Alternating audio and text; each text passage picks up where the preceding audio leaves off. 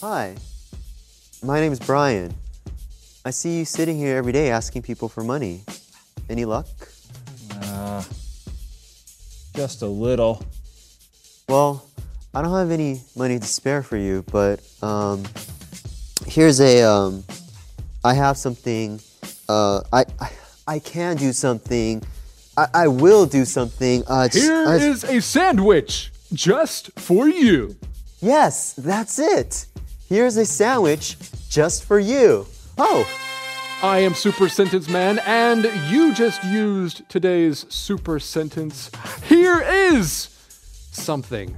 It's so easy. Here is a sandwich.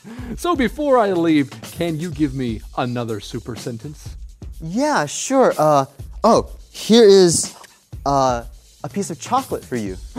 Here is a piece of chocolate, and it looks delicious. Very nice. Um, Super Sentence Man, it's, it's for him. Oh, of course. there it is, just just for you. Uh, what about you, sir? Can you use today's super sentence too?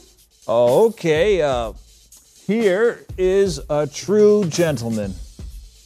Here is a true gentleman. Yes, yes, he is. Now, true gentleman, uh, what super sentence do you have for? Um, what is your name? Uh, Kevin. Ah, Kevin. Oh, uh, well, Kevin, here is a sandwich for you, just for you. Oh, And that is how you use a super sentence. Oh, all together now. a super, super sentence sentence every day will make, your English great. oh, thanks. Hey, wait a second. Why don't you eat this sandwich? Is there something wrong with it? Well, no, I, uh, I made two. One for you and one for me.